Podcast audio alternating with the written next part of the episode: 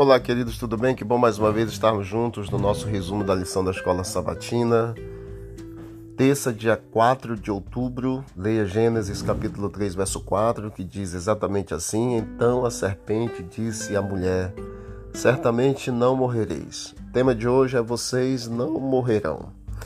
Essa mesma mentira contada por Satanás no Éden para Eva ela está disseminada hoje ainda e muito mais em filmes, desenhos, novelas, músicas, literatura, religiões.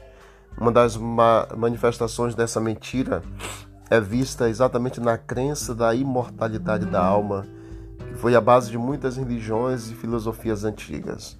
No Egito Antigo, motivou as práticas de mumificação e arquitetura funerária, como se vê, por exemplo, nas pirâmides no cerne da tentação, Satanás assegurou a Eva: É certo que vocês não morrerão, colocando a palavra dele acima da palavra de Deus. Nós temos muitos versos, em especial Salmo 115, verso 17, que diz que os mortos não louvam ao Senhor, nem os que descem ao silêncio. João capítulo 5 nos diz que um dia todos os que estão no, no túmulo ouvirão a voz do Senhor, e os que fizeram bem sairão para a vida, e os que fizeram mal para a ressurreição da condenação. No Salmo 146, verso 4, diz que quando sai o Espírito, que é o fôlego, eles tornam para a terra naquele mesmo dia, perecem todos os pensamentos. E em Mateus capítulo 10, verso 28, diz que nós não devemos temer os que matam o corpo e não podem matar a alma, que é o fôlego, né? É, temei antes aquele que pode fazer perecer no inferno a alma e o corpo.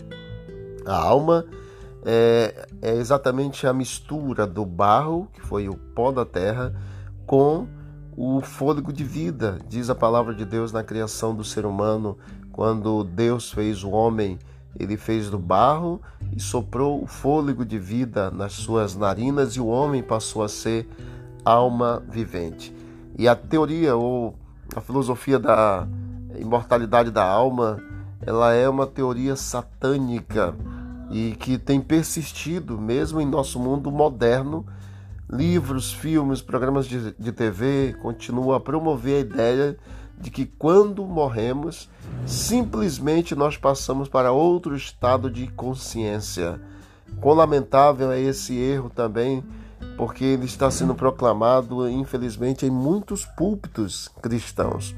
Quando Deus criou, ele criou do pó da terra e sobrou fôlego de vida. E então diz a Bíblia que o homem passou a ser alma vivente. A alma que pecar, diz a palavra, essa morrerá. Ou seja, o homem, a mulher que pecar, esse morrerá. Esta é a palavra de Deus que foi proferida no Éden e que Satanás distorceu colocando exatamente a dúvida, a mentira ali na mente de Eva, e Eva acreditou na palavra de Satanás e duvidou da palavra de Deus. E é certo que eles morrer, morreram como consequência do pecado que eles cometeram lá no Jardim do Éden, e a morte, diz a Bíblia, ela passou a todos os seres humanos, porque todos nós somos pecadores. Então, queridos, não entre na mentira de Satanás de que há uma vida após a morte. A vida após a morte só vai acontecer quando Cristo Jesus se manifestar nos céus e ressuscitar todos os que dormem no Senhor.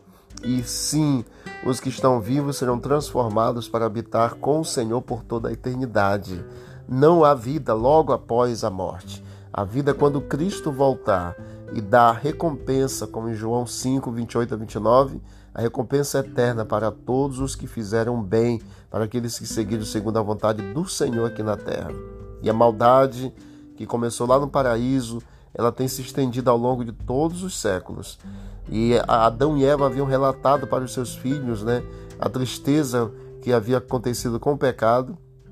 Porém, mesmo assim, a gente vê a divisão é, familiar que aconteceu lá e que ainda acontece hoje.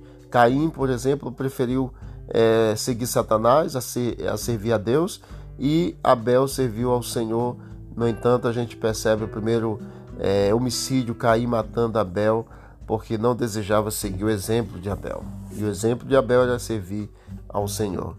Queridos, Deus nos abençoe, nos ajude a estarmos conscientes da realidade do pecado e andarmos completamente buscando fazer a vontade do Senhor, porque o Senhor diz na sua palavra que haverá recompensa para todos os que estão servindo ao Senhor e recompensa da eternidade. Que Deus cuide de cada um de nós. Vamos orar.